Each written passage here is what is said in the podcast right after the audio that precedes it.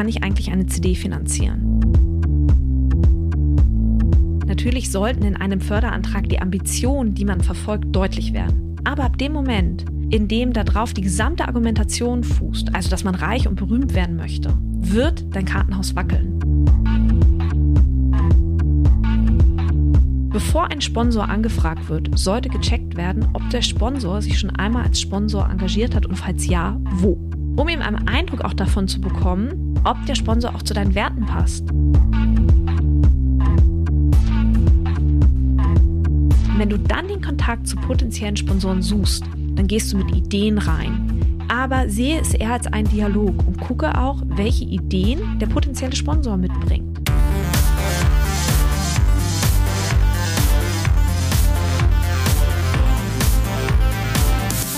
Hi und herzlich willkommen zum Podcast von Raketerei. Ich bin Imke Machura, ich wohne in Hamburg und mein Herz schlägt für Musik. Ich habe meine Leidenschaft zum Beruf machen können. Ich promote, ich bucke, ich manage ein Indie-Label. Ich bin Macherin. Ich bin eine von wenigen und ich frage mich schon lange, warum. Deswegen habe ich mich auf die Suche gemacht und ich habe Antworten gefunden. In dieser Podcast-Serie porträtiere und interviewe ich Frauen, die die Musikbranche prägen und mitgestalten. Ich zeige, wo die Frauen, Ladies und Bitches der Musikbranche stecken. Und noch mehr. Ich beantworte euch durch diese Interviews zentrale Fragen zur Musikbranche, mache auf Vorbilder sowie Vielfalt aufmerksam, empowere und vernetze. Klingt gut, oder?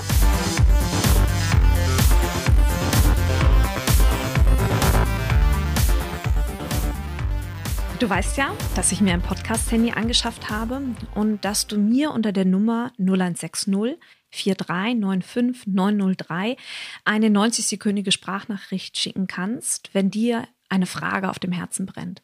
Natürlich sollte sich diese Frage rund um Selbstvermarktung drehen, denn mit Raketerei unterstütze ich Musikerinnen dabei, sich eine unabhängige und auch profitable Karriere aufzubauen. Mich erreichen Tag für Tag und Woche für Woche richtig tolle Fragen. Ich sammle alle diese Fragen und ich beantworte sie nach und nach hier in meinem Podcast. Wichtig, die Sprachnachricht sollte nicht länger als 90 Sekunden sein und pro Musikerin sollte bitte auch nur eine Sprachnachricht geschickt werden.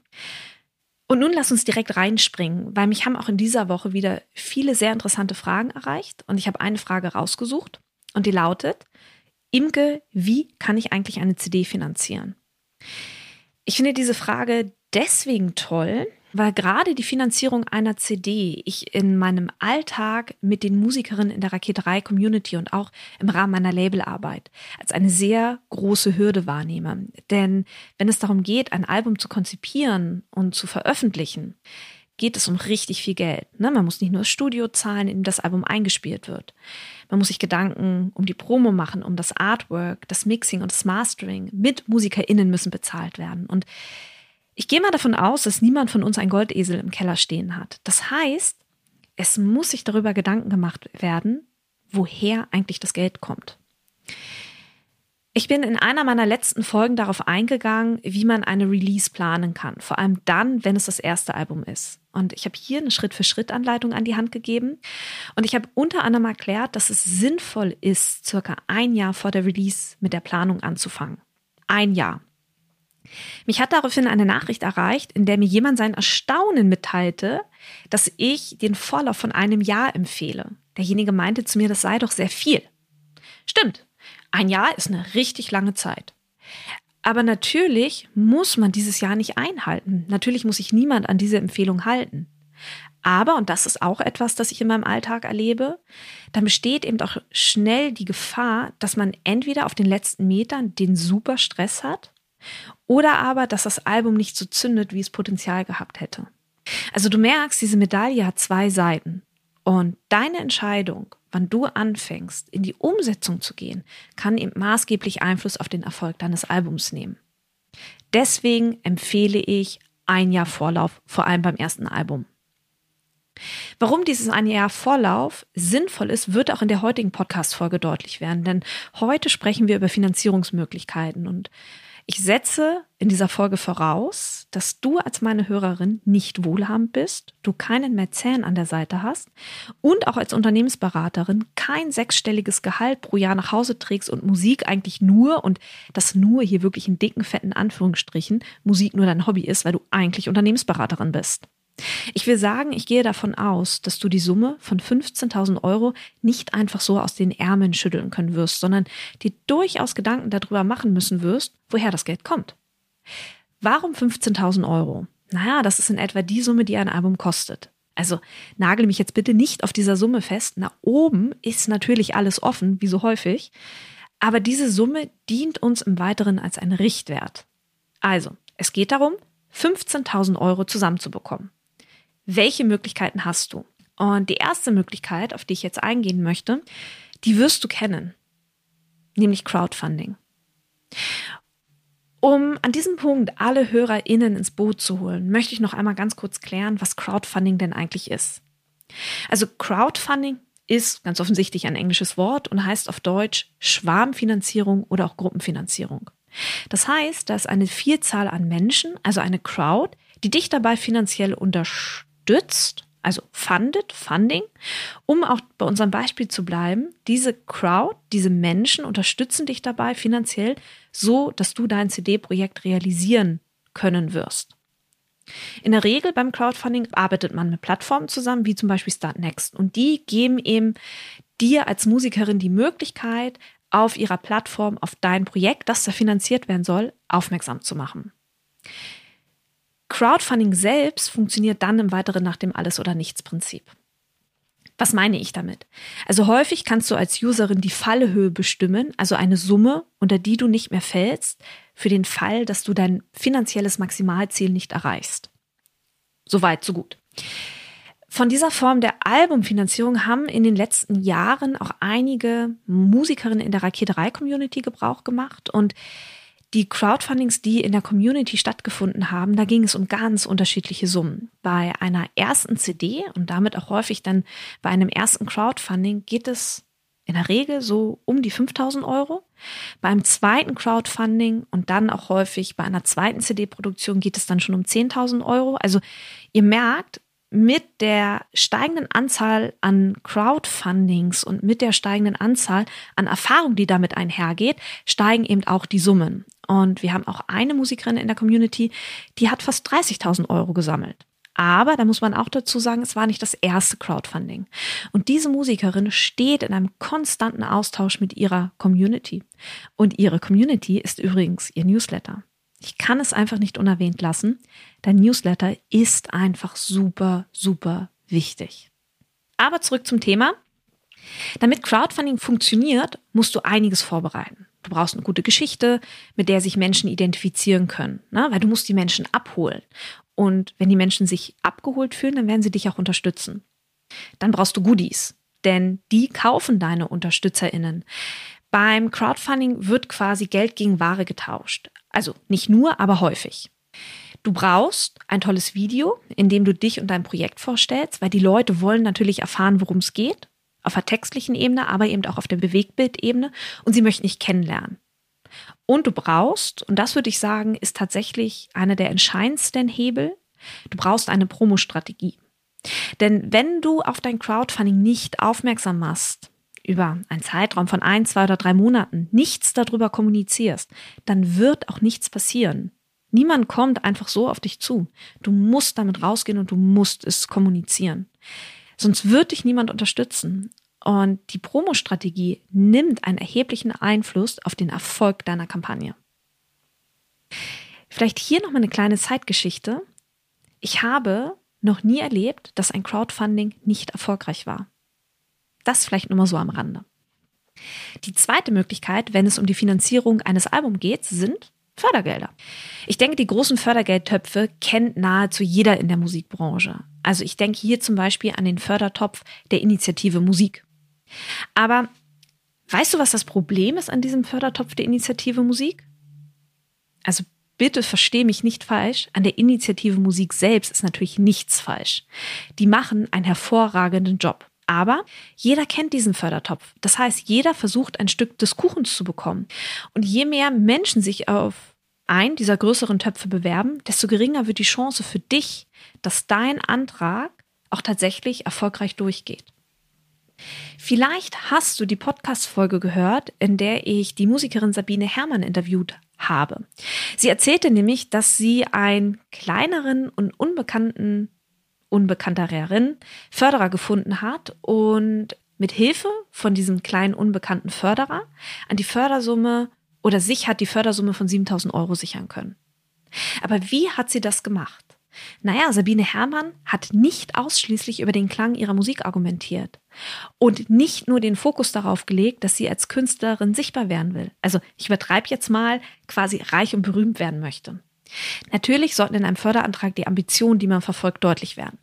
Aber ab dem Moment, in dem du darauf die gesamte Argumentation fußt, dass du quasi reich und berühmt werden möchtest, weil deine Musik ein Musikgenre neu definiert, wird dein Kartenhaus wackeln, weil du dich dadurch als Künstlerin austauschbar machst. Denn mal ehrlich, wollen wir das nicht alle? Also ich meine, reich und berühmt werden?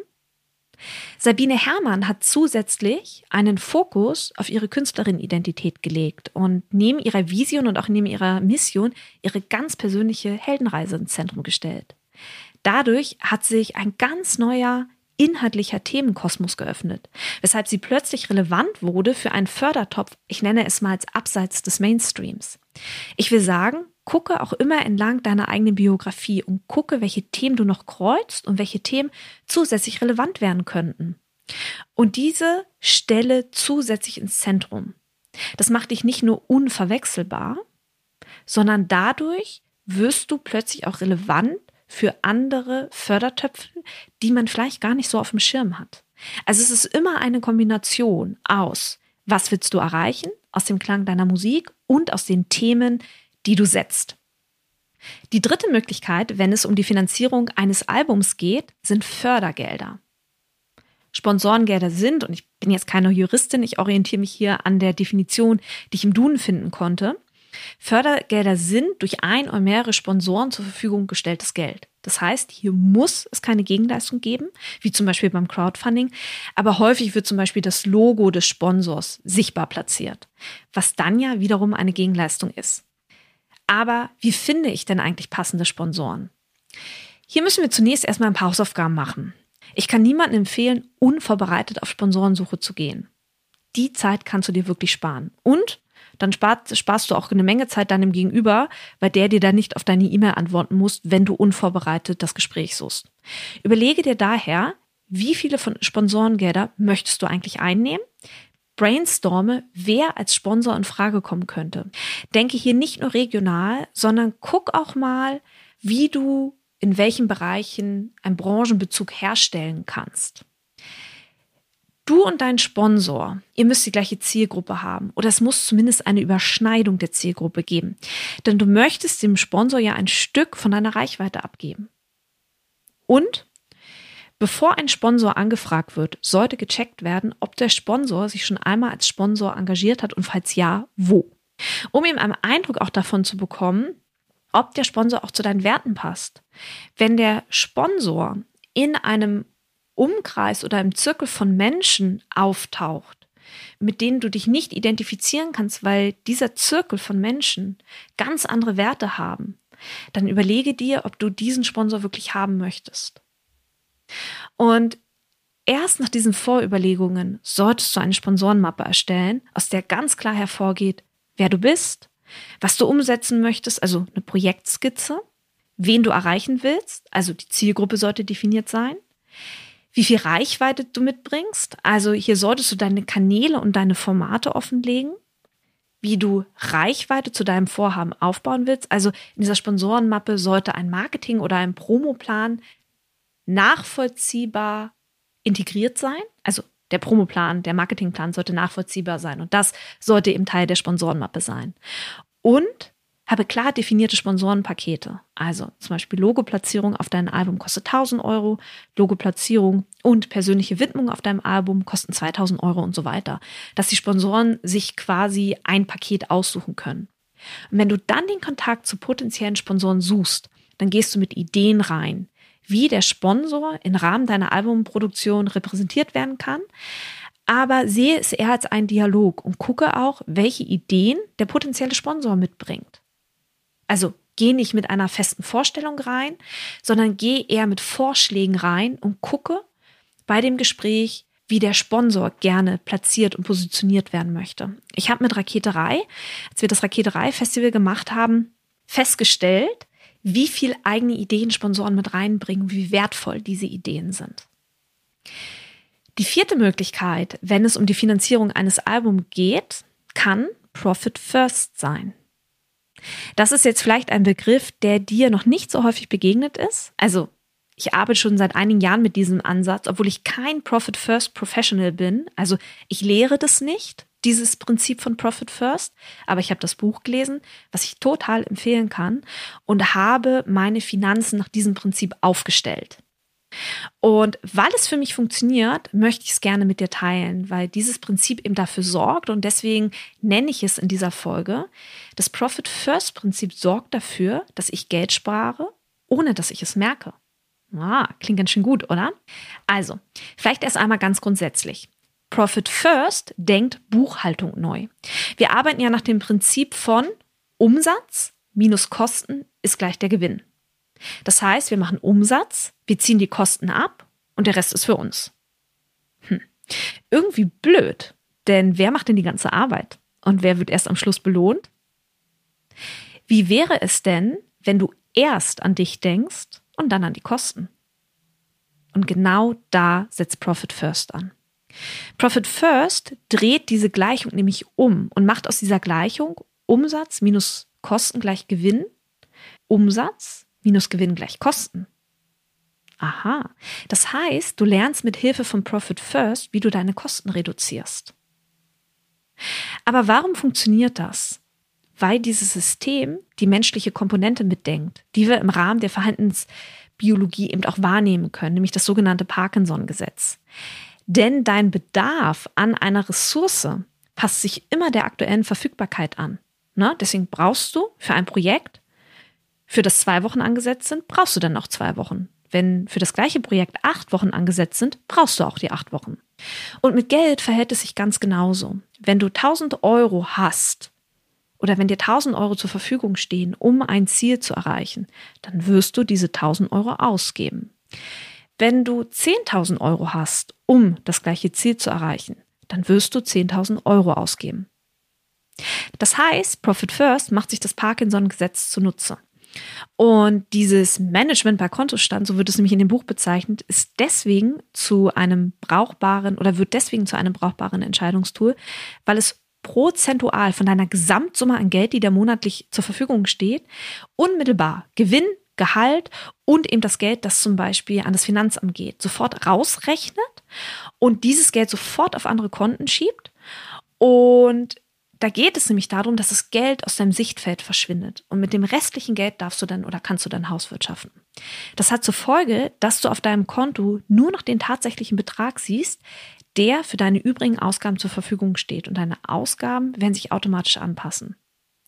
Das ist deswegen ein so effektives Tool, weil Profit First nicht versucht, deine Gewohnheiten zu verändern, sondern Profit First arbeitet mit dir Hand in Hand, indem du dein Geld zuerst auf die verschiedenen Konten verteilst und dadurch eben auch die Versuchung beseitigst, dir Geld bei dir selbst, also quasi bei dir selbst zu leihen. Und auf diese Weise wächst eben das Geld auf deinem Gewinnkonto, ohne dass du es wahrnimmst. Profit First kann ich absolut empfehlen. Wir können in diesem Zusammenhang auch noch auf eine fünfte Möglichkeit eingehen, die dir dabei helfen kann, dein Album zu finanzieren, nämlich Patreon. Aber da werde ich jetzt nicht weiter drauf eingehen. Dazu gibt es eine komplett eigene Podcast-Folge, in der ich sehr genau beleuchte, was Patreon eigentlich ist, was es zu beachten gilt und wie man ein solches Angebot erfolgreich launcht.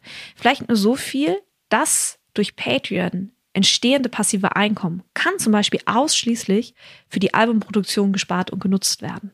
Nur mal so als Gedanke. Ich denke aber, und das wäre jetzt mein Appell am Ende, dass all diese Möglichkeiten deutlich machen, warum ein so langer Vorlauf, wenn es eben darum geht, ein Album zu finanzieren, durchaus sinnvoll sein kann. Also ein langer Vorlauf auch in der Planung. Geld zu beschaffen oder auch Geld zum Wachsen zu bringen, braucht seine Zeit. Natürlich abhängig von deiner Erfahrung, die du bereits mitbringst und auch abhängig von deinem aktuellen Kontostand.